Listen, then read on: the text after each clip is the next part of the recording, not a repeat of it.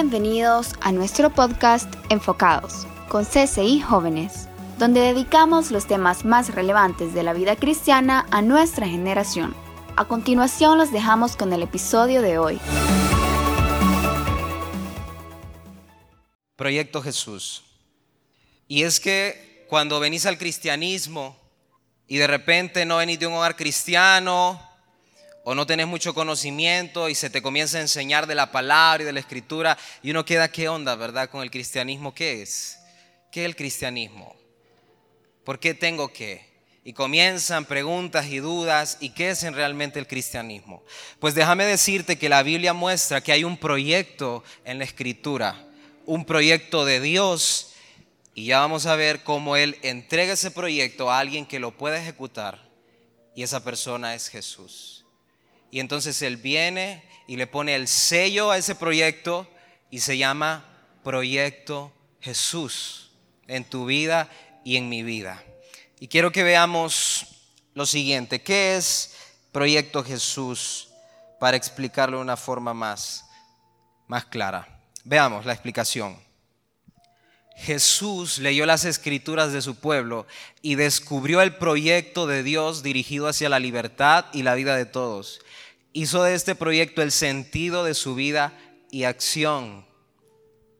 El resultado fue el choque con las estructuras económicas, políticas, religiosas e ideológicas de su tiempo.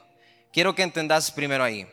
Jesús toma la palabra de Dios, la estudia, la aprende, la desarrolla y encuentra un proyecto de parte de Dios para el ser humano comienza a vivir ese proyecto y el resultado es un choque en las estructuras sociales, económicas, incluso religiosas del mundo. Tales estructuras muy distantes y hasta contrarias al proyecto de Dios reaccionaron vívidamente contra Jesús.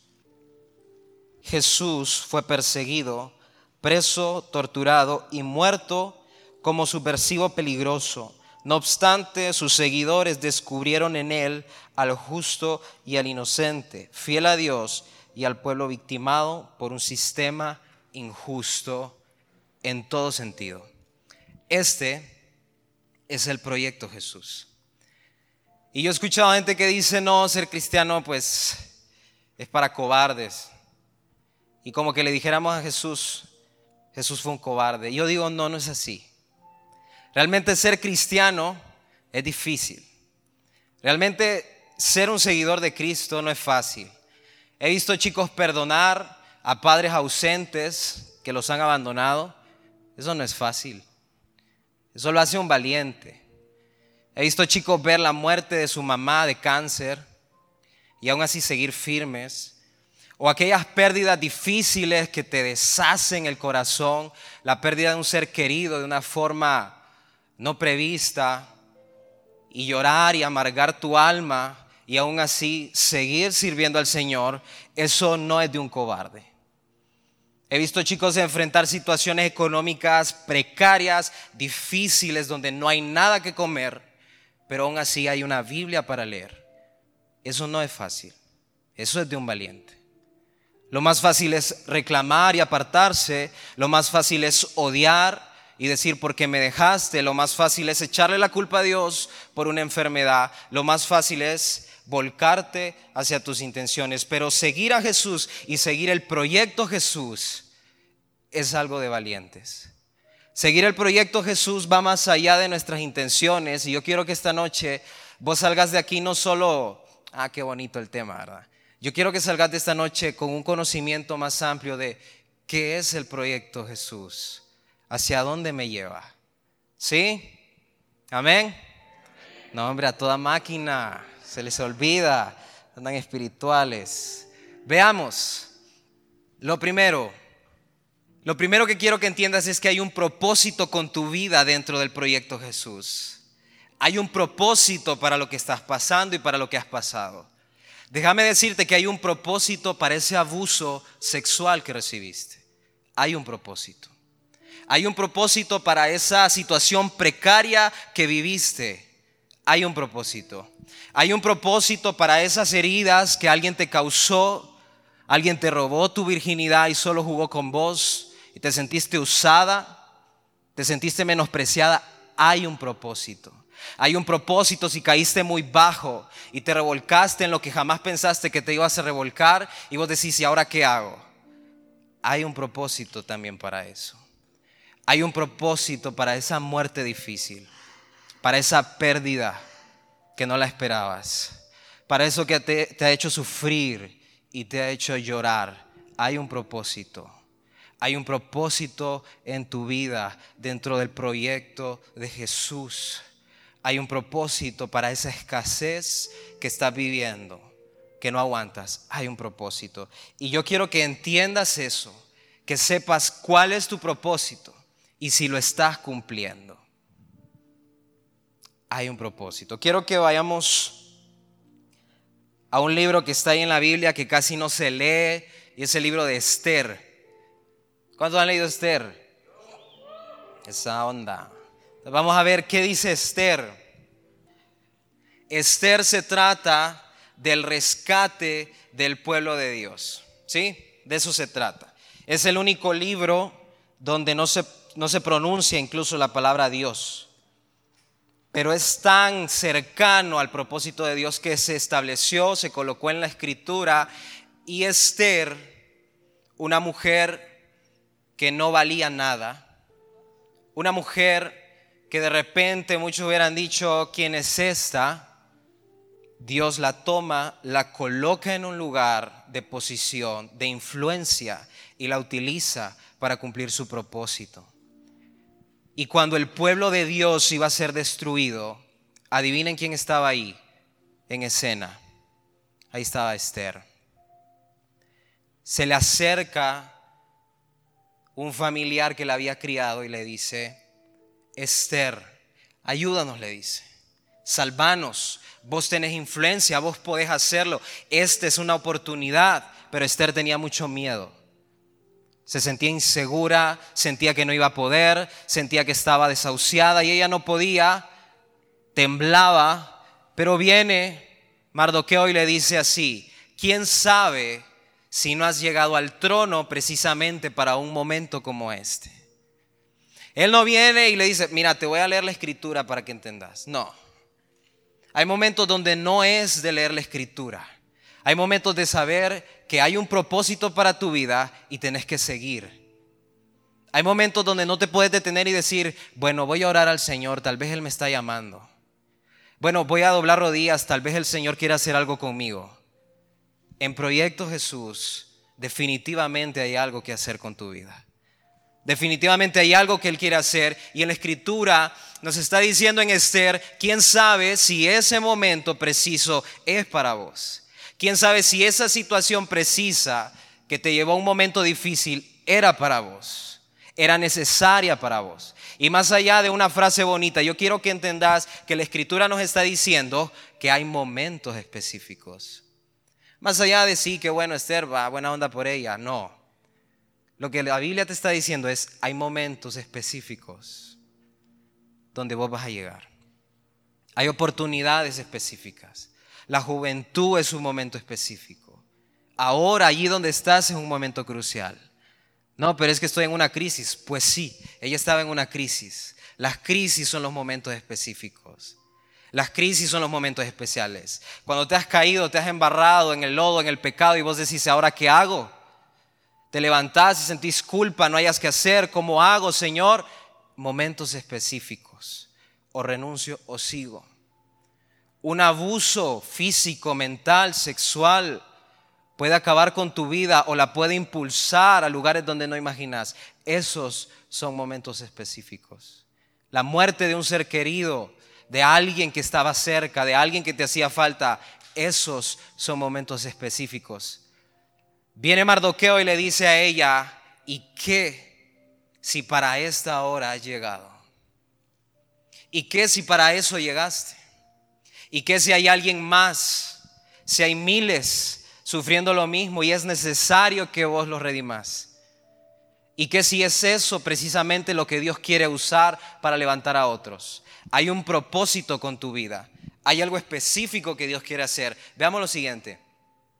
Estas preguntas son preguntas que tomarle foto, tenerlo ahí cuando estés en un momento, en un momento sad, ahí en la noche, léela, ¿verdad? ¿Qué desea Dios de mí? Ya deja de preguntar, ¿qué deseo yo de Dios? ¿Qué desea Dios de mí? ¿Qué es lo que Él quiere de mí? Permitiste esta situación difícil, ahora contame qué quieres hacer con ello. Ya pasó, ocurrió, ahora decime qué hago. ¿Qué querés de mí?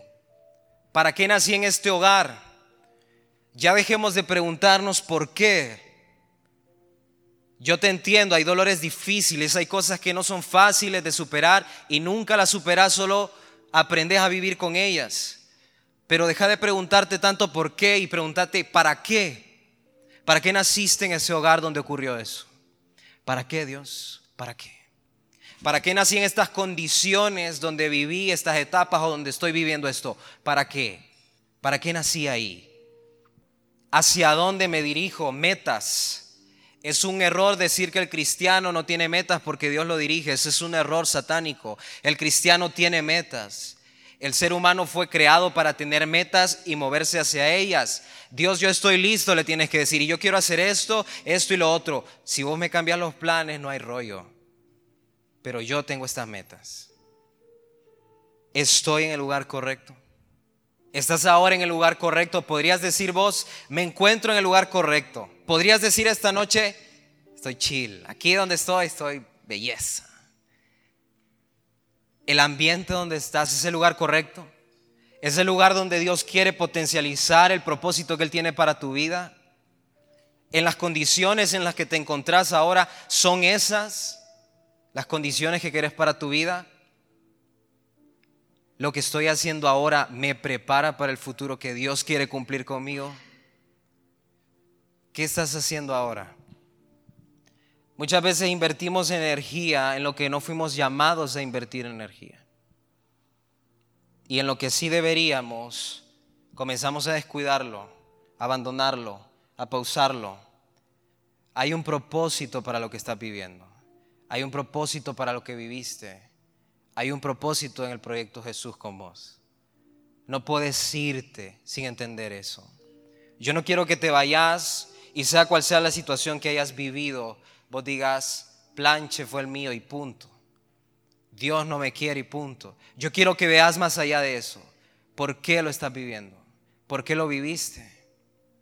¿Por qué? ¿Qué has descubierto de esa situación? Estamos en una, en una generación caótica, ¿verdad? ¿Cierto?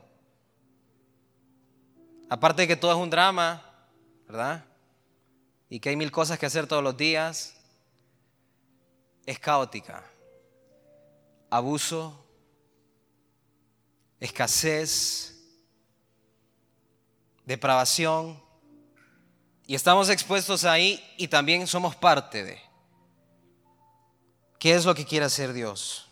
Mira lo que dice Esdras 10.4. Pasaje hermoso. Esdras 10.4. Hoy estábamos viendo libros que tal vez en tu vida habías visto, ¿verdad? Pecador impío si sos nuevo, vas a decir, ¿qué, doctrina es esta? Vas a decir, ¿dónde está Mateo y Juan? Esdras 10:4 dice lo siguiente: Levántate porque esta es tu obligación y nosotros estaremos contigo. Esfuérzate y pon mano a la obra. ¿No es hermoso? Aquí no es, Padre, levántame. No. Aquí es una orden y levántate tú. Y entonces estaremos contigo. La palabra te muestra que hay respaldo para aquel que toma la determinación de levantarse. ¿Sabes lo que dice pasajes anteriores? Esdras determinó en su corazón estudiar la palabra de Dios, practicarla y enseñarla. Lo mismo que hizo Daniel. Daniel 1.8 propuso en su corazón. Y luego lo que ocurre aquí con Esdras es que él recibe esta palabra y le dicen, levántate porque esta es tu obligación. Yo quiero que entendas lo que ese, ese versículo nos está diciendo entre líneas. En tu vida hay una obligación. Le están diciendo, Esdras, es que esto es para vos específicamente. Cantaban en la alabanza algo hermoso. Todo lo que Satanás destruye, lo traemos a ti y tú haces algo hermoso con ello. Génesis lo dice también con José. Él restaura lo que el mundo ha destruido. Y le están diciendo a Esdras, es tu obligación. ¿Qué está pasando en tu familia? Es tu obligación. Dejemos de acusar a nuestros padres. Es que vos, es que ella, es que mi mamá, es que mi papá. Dice la escritura, es tu obligación. ¿Qué pasó en tu sexualidad? Dice la escritura, levántate, es tu obligación. ¿Qué ha ocurrido donde quiera que estés? Levántate, es tu obligación. Cualquier problema, tristeza, angustia que estés viviendo, levántate, es tu obligación. Y entonces, dice la palabra, Dios estará contigo. Dios estará contigo. Esfuérzate y comienza a trabajar. Comencemos a trabajar. Hay un propósito. ¿Qué será lo que me está pasando? Decir, pues todo me está saliendo mal, o todo me salió mal, o desperdicié algo valioso en mi vida. Levántate, es tu obligación. Esfuérzate y yo voy a respaldar, dice Dios. Yo voy a respaldar. Entonces veamos lo siguiente. ¿Cómo correr el propósito correcto? Tienes que entender algo. Dice Jeremías 17, engañoso es el corazón más que todas las cosas y perverso. ¿Quién lo conocerá? Recuerdo una vez un amigo llega a mi casa, no voy a decir el nombre porque lo conocen y se van a sentir apenados, ¿verdad? Llega a mi casa y estaba enamorado de una chica, enamorado, enamorado. Y llega, llega y él no podía ni, no podía ni hablarle a las mujeres, ¿verdad? Sentía un pavor, chicas, no sean malas, ¿verdad? Hay chavos que, ¿verdad? Es que no es que son giladas, es que no pueden, o sea, bueno, aparte de, es que no pueden. Y acercarse a hablar es como, tiemblan, ¿verdad? Entonces él llega y, man, no sé qué hacer, dice, no puedo, no puedo. ¿Y qué pasó? Es que me gusta y, y no hay cómo decirle y escribirle o algo, ¿verdad? O decirle a alguien que te ayude. No, no, es que no puedo. Cuando, cuando la tengo frente a mí no puedo. Dice, no puedo, no puedo ni hablarme se me quedo mudo. Y entonces, bueno, un show, ¿verdad? Ustedes saben, ¿verdad? Y entonces, ¿qué vas a hacer? Le digo yo. No, yo voy a hacer lo que me diga mi corazón. Y yo, no, le digo yo. Calmátele. Y se asustó. ¿Y por qué? Yo estaba ahí prendido con la palabra, ¿verdad? Y acababa de leer Jeremías 17 como todo, me, creía todo un erudito y le digo yo, te voy a abrir la Biblia, le digo. Y abrimos Jeremías 17 y lo primero que sale es, engañoso es el corazón más que todas las cosas y perverso. Uy, me dice, estoy churro. ¿Qué hago? Engañoso es el corazón más que todas las cosas y perverso. ¿Quién lo conocerá? Y Dios es tan lindo porque nosotros somos tan plancheros que Él pone la respuesta en el versículo siguiente. Yo Jehová, que escudriño la mente, que pruebo el corazón para dar a cada uno según su camino, según el fruto de sus obras. Tenés que entender que para correr ese propósito en medio del sufrimiento, en medio de la inseguridad, en medio de la frustración, no sigas tu corazón. Primero tenés que alinear tu corazón al camino correcto.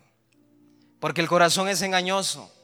Hoy querés, mañana no. Hoy estás desanimado, mañana te comes el mundo, después estás llorando, después no sabes qué hacer, hoy quieres renunciar. No, ya no sigo a Cristo porque qué barbaridad, que no sé qué. ¿Verdad? ¿Cuántas veces lo hemos escuchado? A todos, todo nos ha pasado, ¿verdad? ¿Y por qué me pasa esto? Que no sé. Y todo aquello porque engañoso es el corazón.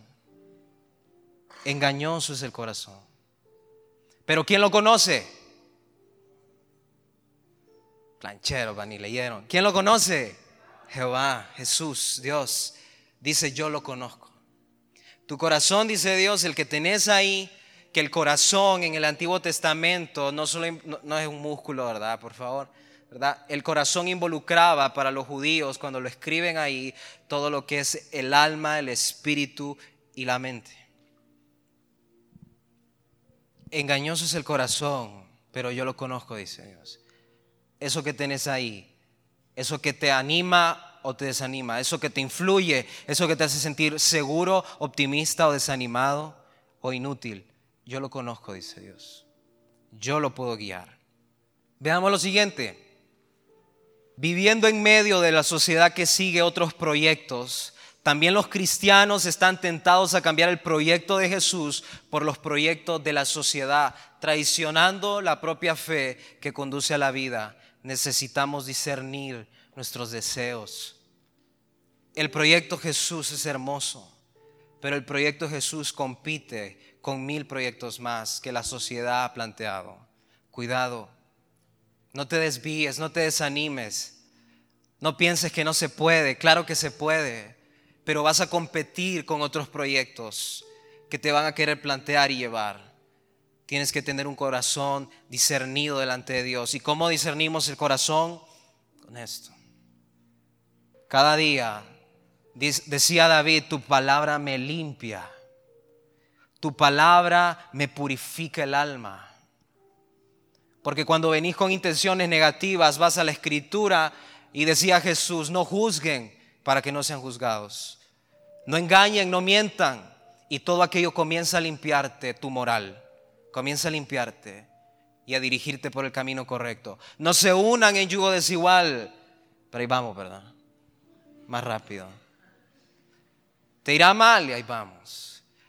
Por eso la escritura dice, dice Esdras, la leí, la practiqué y la enseñé. Veamos lo siguiente. Charles Spurgeon, miren qué increíble. El libre albedrío llevó a muchas almas al infierno, pero nunca, nunca, dice él, llevó alguna al cielo. El corazón es delicado. Lleven su corazón a la escritura. Lleven su corazón a la palabra. Lleven su corazón a Dios para que los dirija. Hebreos 12, del 1 al 2. Despojémonos de todo peso y del pecado que nos asedia y corramos con paciencia la carrera que tenemos por delante. Hay una carrera por delante. Hay un plan y un propósito.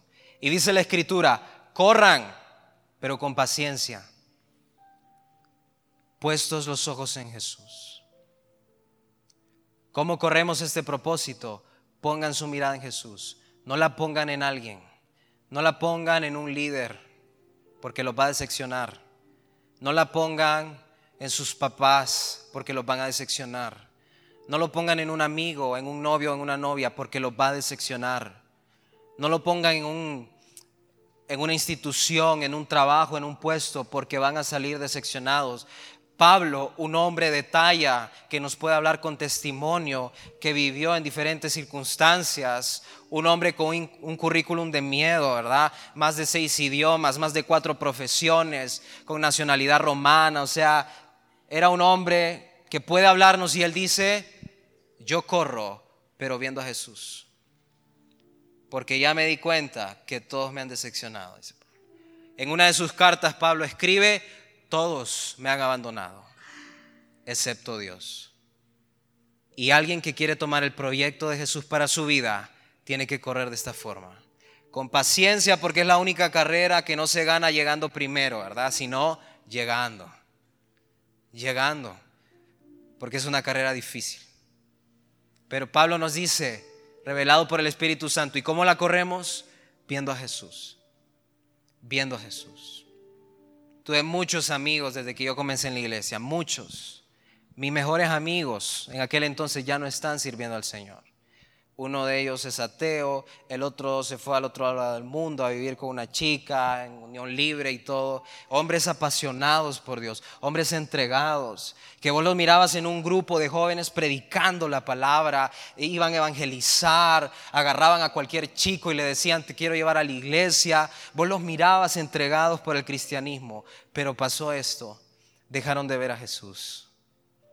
Comenzaron a tener problemas en la iglesia con alguien comenzaron a tener problemas con otros cristianos, dejaron de ver a Jesús y hoy ya no están.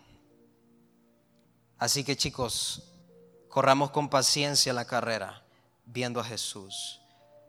Si está bregando con alguna acusación de tu pasado, mira a Jesús. Satanás te va a decir, mira el problema, mira la circunstancia, Mira lo precario de esto, mira el abuso, mira cómo te usaron, mira lo que pasó, mira, y te vas a llenar de ansiedad. Pero dice la escritura, miren a Jesús, corran con paciencia, van a llegar. Veamos lo siguiente. Dos, es necesario volver a nacer. Vos puedes decir que, básico eso, sí, que básico, pero qué fundamental es necesario volver a nacer. ¿Realmente lo entendemos? La iglesia de la Odisea, miren bien, los teólogos ven esta iglesia de una forma tan tan difícil porque es una iglesia que necesitaba ser evangelizada. Qué triste, ¿verdad? Es una iglesia que estaba llena de inconversos. Imagínense eso. ¿Por qué? Porque es necesario volver a nacer. Y yo digo, qué hermoso. Jesús es el único líder espiritual en la historia que nos ha ofrecido volver a empezar. ¿Cuántos si pudieran aquí irían al pasado a cambiar algo? No mientan pecadores, yo sé, todos. Esos vueltos de la pulpería que te robabas, ¿verdad? Ese bubalú que le quitabas a tu sobrinito. Yo sé que sí. ¿Cuántos quisiéramos evitar habernos encontrado con alguien en el pasado? ¿Cuántos quisiéramos haber evitado una mala situación familiar? ¿Cuántos hubiéramos querido haber obedecido en aquella circunstancia? ¿Cuántos hubiéramos preferido mantenernos en santidad en aquel momento? Todos.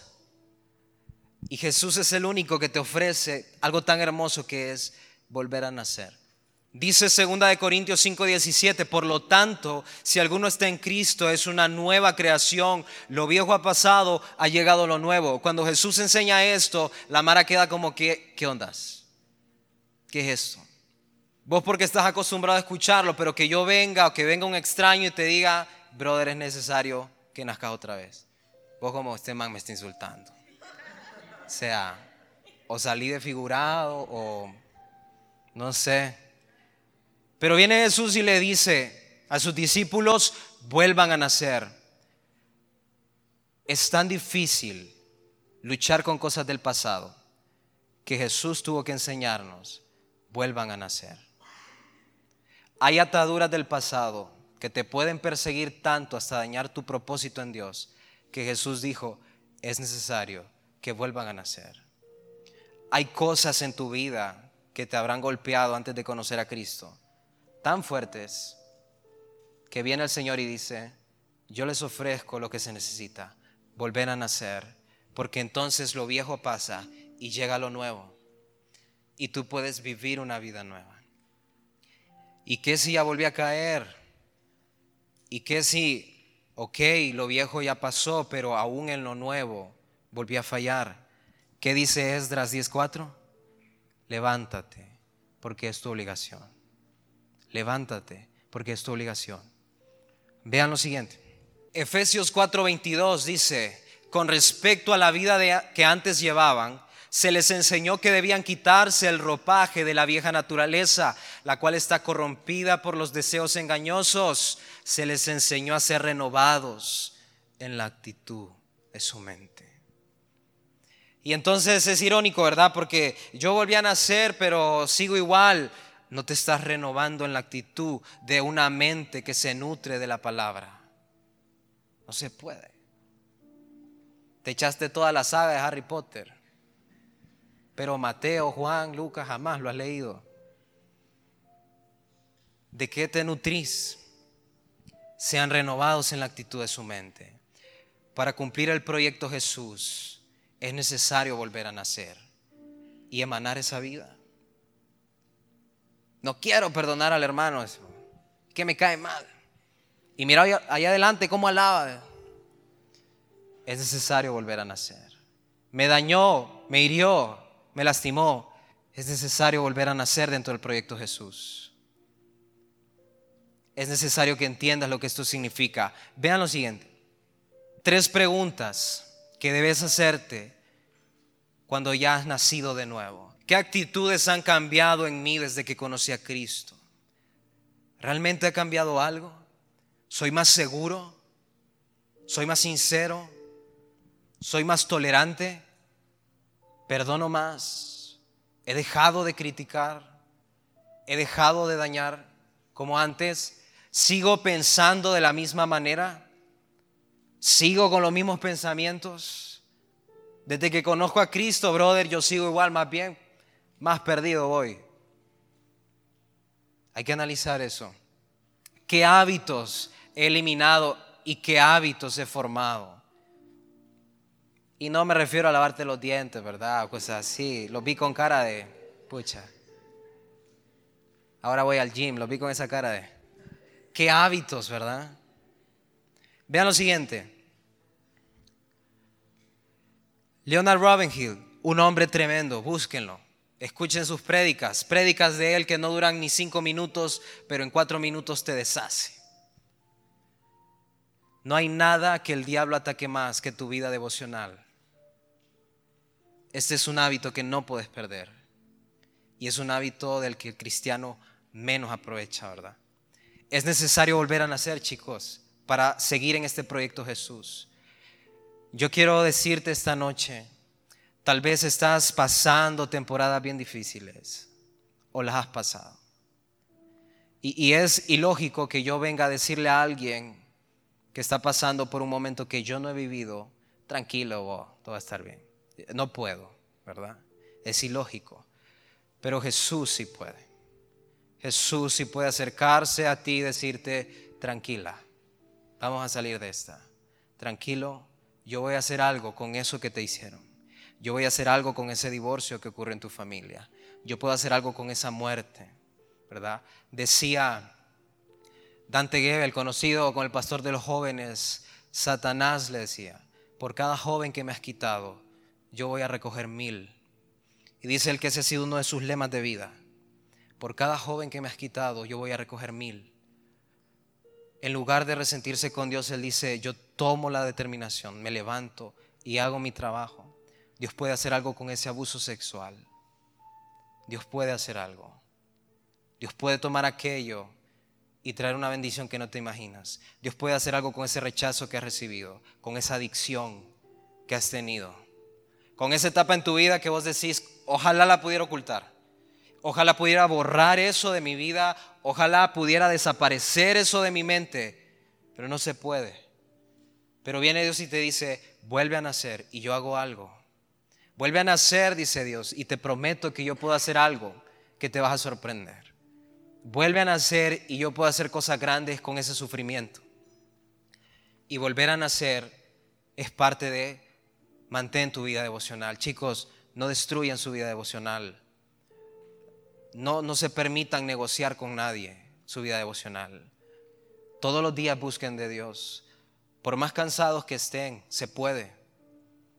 Por más tristes, Señor, aquí vengo. Hoy en día hay tantas herramientas para poder buscar de Dios. No olviden su vida devocional. Es un hábito que ustedes deben mantener. El crecimiento de un cristiano depende de su vida devocional. Vamos a ver lo siguiente. En tercer lugar, penúltimo, el proyecto Jesús va más allá de nosotros. ¿Cómo vemos a los demás? ¿Qué tan egoístas también podemos llegar a ser? Entonces veamos.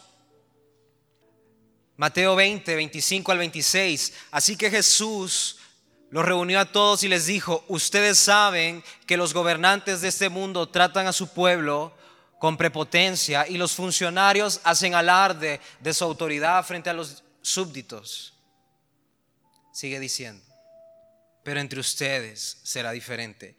¿Sabes una de las cosas hermosas de la escritura que se estudian en la gramática es que la Biblia es, es, uno de los únicos libros que habla de los errores de sus héroes.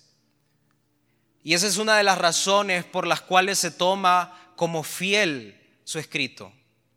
Porque cuando vemos Hércules, fue el mero mero. ¿eh?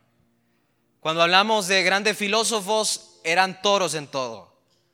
Cuando hablamos de pensadores y de científicos, qué geniales. Pero la Biblia no solo habla de lo bueno que fueron, sino de sus errores. Porque Dios no tiene problema en ocultar y exponernos.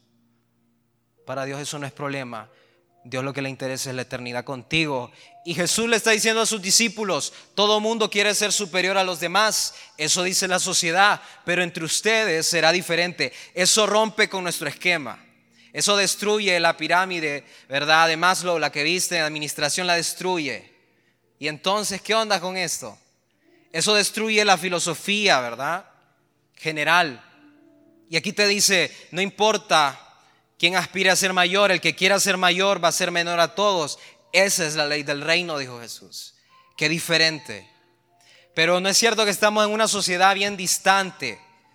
¿Cuántos han ido a algún mall en cualquier parte del mundo donde te diga alguna tienda, ven y compra algo para un extraño? ¿Has visto? Mitad de descuento al que compre para el extraño. ¿Alguna vez has ido a comprar algo para un extraño? Vamos a comprar para nosotros, ¿verdad? Para, para tu papá, para tu novio, tu novia, tu mamá, tu amigo, el que te escucha llorar todas las noches, ¿verdad? Pero viene Jesús y dice, miren al que necesita, al que no tiene. Si vemos a alguien triste, pues si es nuestro amigo, corremos. Pero si alguien más, ay, pobrecito, y te vas. Viene Jesús y dice, ¿quieren tener un puesto conmigo? Y todo el mundo, sí. Tienen que ser menor que todos. Uf, qué difícil. Eso sí es difícil. Vean lo siguiente. Decía Leonard Ravenhill, cristianos decía, no éxito, sacrificio. El proyecto Jesús tiene un propósito con tu vida y con lo que has vivido. El proyecto Jesús es necesario volver a nacer. Y Él hará algo hermoso con las situaciones difíciles que ahora estás viviendo. Pero también dentro del proyecto Jesús está el amor a los demás. No éxito, chicos, sacrificio. Sacrificio por otros. ¿Cuándo fue la última vez que regalaste algo, pero algo bueno? Te animo a que hagas algo que no vas a hacer. Esta semana anda a tu closet, abrilo y la prenda que más te gusta. Las chicas dijeron, ¡Ah! ¡Ah! sus ojos fue como, ¡Ah!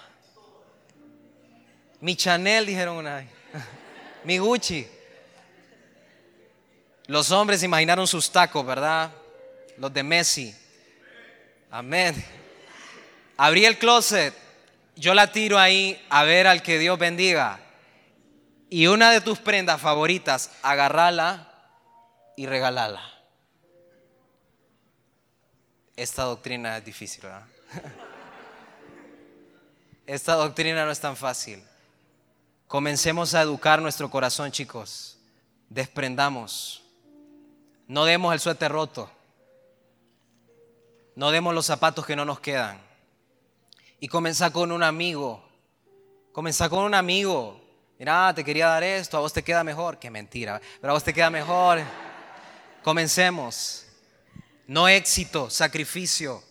¿Cuándo fue la última vez que fuiste a comprar un combo y dijiste, voy a llevar dos y uno lo voy a regalar a alguien de la calle? No las papas que te sobraron, no la hamburguesa mordida, no lo que sobró porque ya me llené. No, lo que está bien lo que está bueno. Comencemos a educarnos. Dentro del proyecto Jesús es necesario ver a otros con el mismo amor como nos vemos a nosotros. Vean lo siguiente. Es tremendo este pasaje, Isaías 58 del 1 al 3. ¿Cuántos han ayunado alguna vez? Lo reprendo. El pueblo estaba ayunando y viene Dios y les habla. Cuando el mero mero habla, escuchen. Y dice él, denúnciale a mi pueblo sus rebeldías, sus pecados a los descendientes de Jacob, porque día tras día me buscan. ¿Cuántos buscamos a Dios? Esta palabra es fuerte, van a ver. Porque día tras día me buscan y desean conocer mis caminos. ¿Cuántos deseamos conocer los caminos de Dios? Hasta ahí estamos en el currículum y desean conocer mis caminos, como si fuera una nación que practicara la justicia, como si no hubieran abandonado mis mandamientos. Sigue diciendo, me piden decisiones justas. ¿Cuántos le hemos pedido a Dios decisiones correctas? Todos, ¿verdad? Mira Dios, me piden decisiones justas y desean acercarse a mí. ¿Cuántos quieren acercarse a Él? Es que todos nos vamos chicharrón aquí, ya van a ver. Y hasta me reclaman, ¿para qué ayunamos si no lo tomas en cuenta? ¿Cuántos le han reclamado a Dios así alguna vez? ¿Por qué oramos, Señor, si ni escuchás? ¿Para qué nos afligimos si tú no lo notas? Nos ha pasado, entramos en el currículum. El ayuno que he escogido, dice Dios, no es más bien romper las cadenas de injusticia, o sea, hablar lo correcto y desatar las correas del yugo, poner en libertad a los oprimidos. Si alguien está mal, acercarte. ¿Qué te pasa? ¿Estás bien? Hablemos. Mira, dice la palabra esto. Y romper toda atadura. Oremos juntos. ¿Estás adicto a algo sexual? Vení, te quiero ayudar. Apoyémonos. No es, pero más bien nos da miedo, ¿verdad? Hablé con un chico y me dice, no te quiero decir porque me vas a quitar del servicio, me dice yo. ¿Por qué le, Porque es algo muy malo, tranquilo, hablemos. No, es que me, me, me vas a quitar. Habla, le digo yo es que estoy adicto a la pornografía, me dice. Tranquilo, hablemos, ayudémonos. Qué difícil que hoy en día el cristiano no pueda hablar con otros cristianos porque se siente juzgado, ¿verdad? Y no puedo ir y decirle al otro cristiano que es el que me puede ayudar que estoy mal. Y, si alguien es débil en la iglesia, está perdido. Porque creemos que Satanás está en él y ya ni modo, ¿verdad? Pero qué bonito fuera hablar, ¿verdad? Me pasó esto. ¿Me ayudas? Te ayudo. Romper toda atadura. ¿No es acaso el ayuno compartir tu pan con el hambriento? Dice el Señor. Y dar refugio a los pobres sin techo, vestir al desnudo y no dejar de lado a tus semejantes. Si así procedes, tu luz despuntará como la aurora y al instante llegará tu sanidad. Lean todo Isaías 58, te habla del amor a los demás, de lo que realmente Dios anhela en sus hijos. Vamos a lo siguiente, chicos. Cuatro y último, no pierdan la esperanza. Por favor, no pierdan la esperanza. Jamás había una convención de sabios y querían determinar cuáles eran los dos sentimientos más fuertes que existían. Rápidamente descubrieron que el amor era uno. El amor lo puede todo, dijeron. En efecto, el amor era uno. ¿Y cuál será el segundo? Como son sabios, determinaron, si el amor es uno, tiene que ser el contrario al amor, dijeron ellos. Vienen ellos y dicen, ah, ok, el odio. Y la mayoría de sabios dijo, sí, el odio. Pero de repente, ¿verdad? Aquellos sabios que son hombres que realmente quieren indagar en las cosas, dice, no dice, no es el odio. Y todos los demás dicen, pero ¿cómo vas a creer? Si es el amor uno de los más fuertes, el odio tiene que ser el otro y todo. Dice el sabio, no. Porque el odio todavía te impulsa a hacer algo como el amor. Pero aquel que pierde la esperanza ya no está impulsado a hacer nada. Entonces, el más fuerte es el amor y el contrario es desesperanza. No pierdan la esperanza. No crean que Dios ya no puede hacer algo. Dios solo tiene planes A. Si te desviaste, te tropezaste, te ensuciaste, volvé al plan A. Él sigue ahí. Él lo va a cumplir. Dice la escritura que Él es fiel y justo. Y en eso nos sostenemos. Vuelvan otra vez. Vos puedes decir, brother, es que me hicieron mucho daño. Me dañaron terrible mis papás.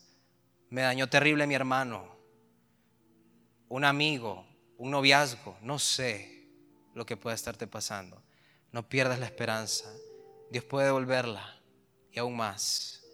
Dios puede restituirlo. Quiero que veas lo siguiente. Lamentaciones fue escrito por Jeremías, Él te entiende. Esta podría ser una carta de nosotros.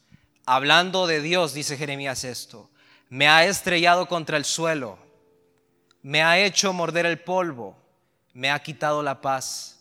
Ya no recuerdo lo que es la dicha. Y digo, la vida se me escapa, se me acaba, junto con mi esperanza en el Señor. ¿Te has sentido alguna vez así? ¿Que le querés decir a Dios eso? Jeremías se lo dijo y le dice, vos me has hecho esto. Miren qué tremendo. Me has hecho morder el polvo, le dice. Ya no tengo paz. He perdido la esperanza. Sigue diciendo, recuerda que ando errante y afligido, que estoy saturado de hiel y amargura. Hiel era algo súper amargo. Siempre tengo esto presente y por eso me deprimo. Y quiero que no te tengamos aquí, pero algo más me viene a la memoria. Es hermoso, lean todo ese pasaje porque Jeremías hace una lista increíble de cómo él se siente destruido, de golpeado, de agobiado, de decepcionado. Y lo último en esa lista dice, he perdido la esperanza. Pero en el 21 dice él, pero algo más me viene a la memoria, lo cual me llena de esperanza.